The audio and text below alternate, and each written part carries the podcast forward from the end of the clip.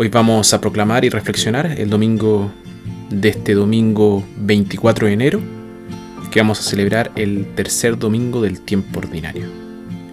Evangelio de nuestro Señor Jesucristo según San Marcos. Después de que tomaron preso a Juan, Jesús fue a Galilea y empezó a proclamar la buena nueva de Dios. Decía, el tiempo se ha cumplido, el reino de Dios está cerca. Renuncien a su mal camino y crean en la buena nueva. Mientras Jesús pasaba por la orilla del mar de Galilea, vio a Simón y a su hermano Andrés, que echaban las redes en el mar, pues eran pescadores. Jesús les dijo, Síganme y yo los haré pescadores de hombres. Y de inmediato dejaron sus redes y le siguieron. Un poco más allá Jesús vio a Santiago, hijo de Zebedeo, con su hermano Juan, que estaban en su barca arreglando las redes. Jesús también los llamó, y ellos, dejando a su padre Zebedeo en la barca con los ayudantes, lo siguieron. Palabra del Señor.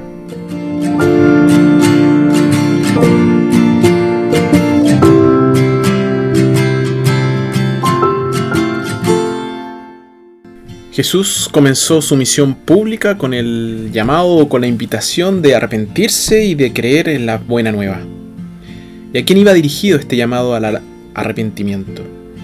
Aunque en primer lugar obviamente estaba dirigido a los pecadores, de hecho estaba dirigido a todos nosotros, incluso a los buenos. Jesús tuvo más problemas con la gente buena que con los pecadores. ¿Por qué?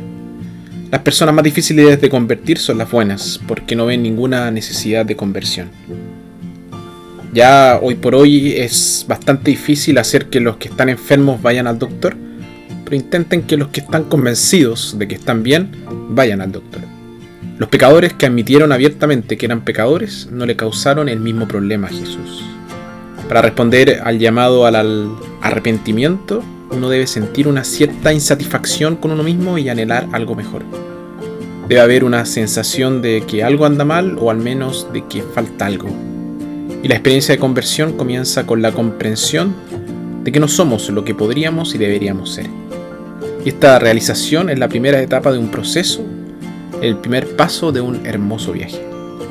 Asumir la llamada al arrepentimiento exige franqueza, honestidad, humildad, pero por sobre todo valentía. Y la valentía para acabar con el autoengaño y afrontar una realidad que muchas veces es muy dolorosa. El coraje para admitir la propia culpa, pedir perdón y decidir cambiar.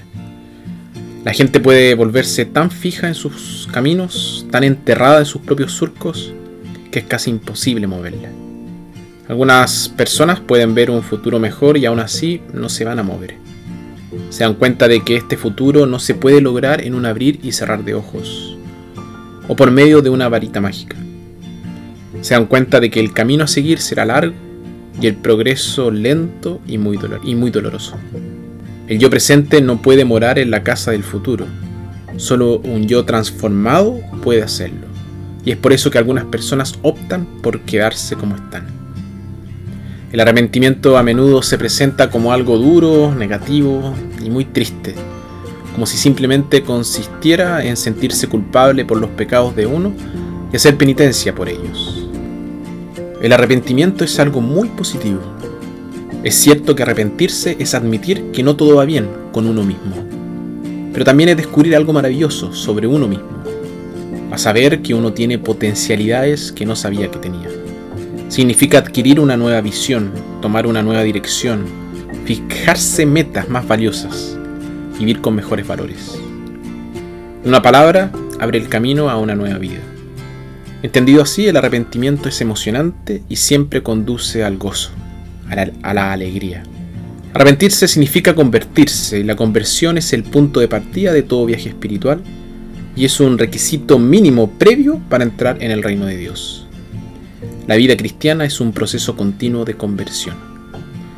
Vamos a pedirle a este Jesús de la vida que nos dé la valentía de poder querer transformar nuestro corazón para poder aceptar su buena nueva y para poder estar mejor preparado para empezar a proclamar este reino de Dios.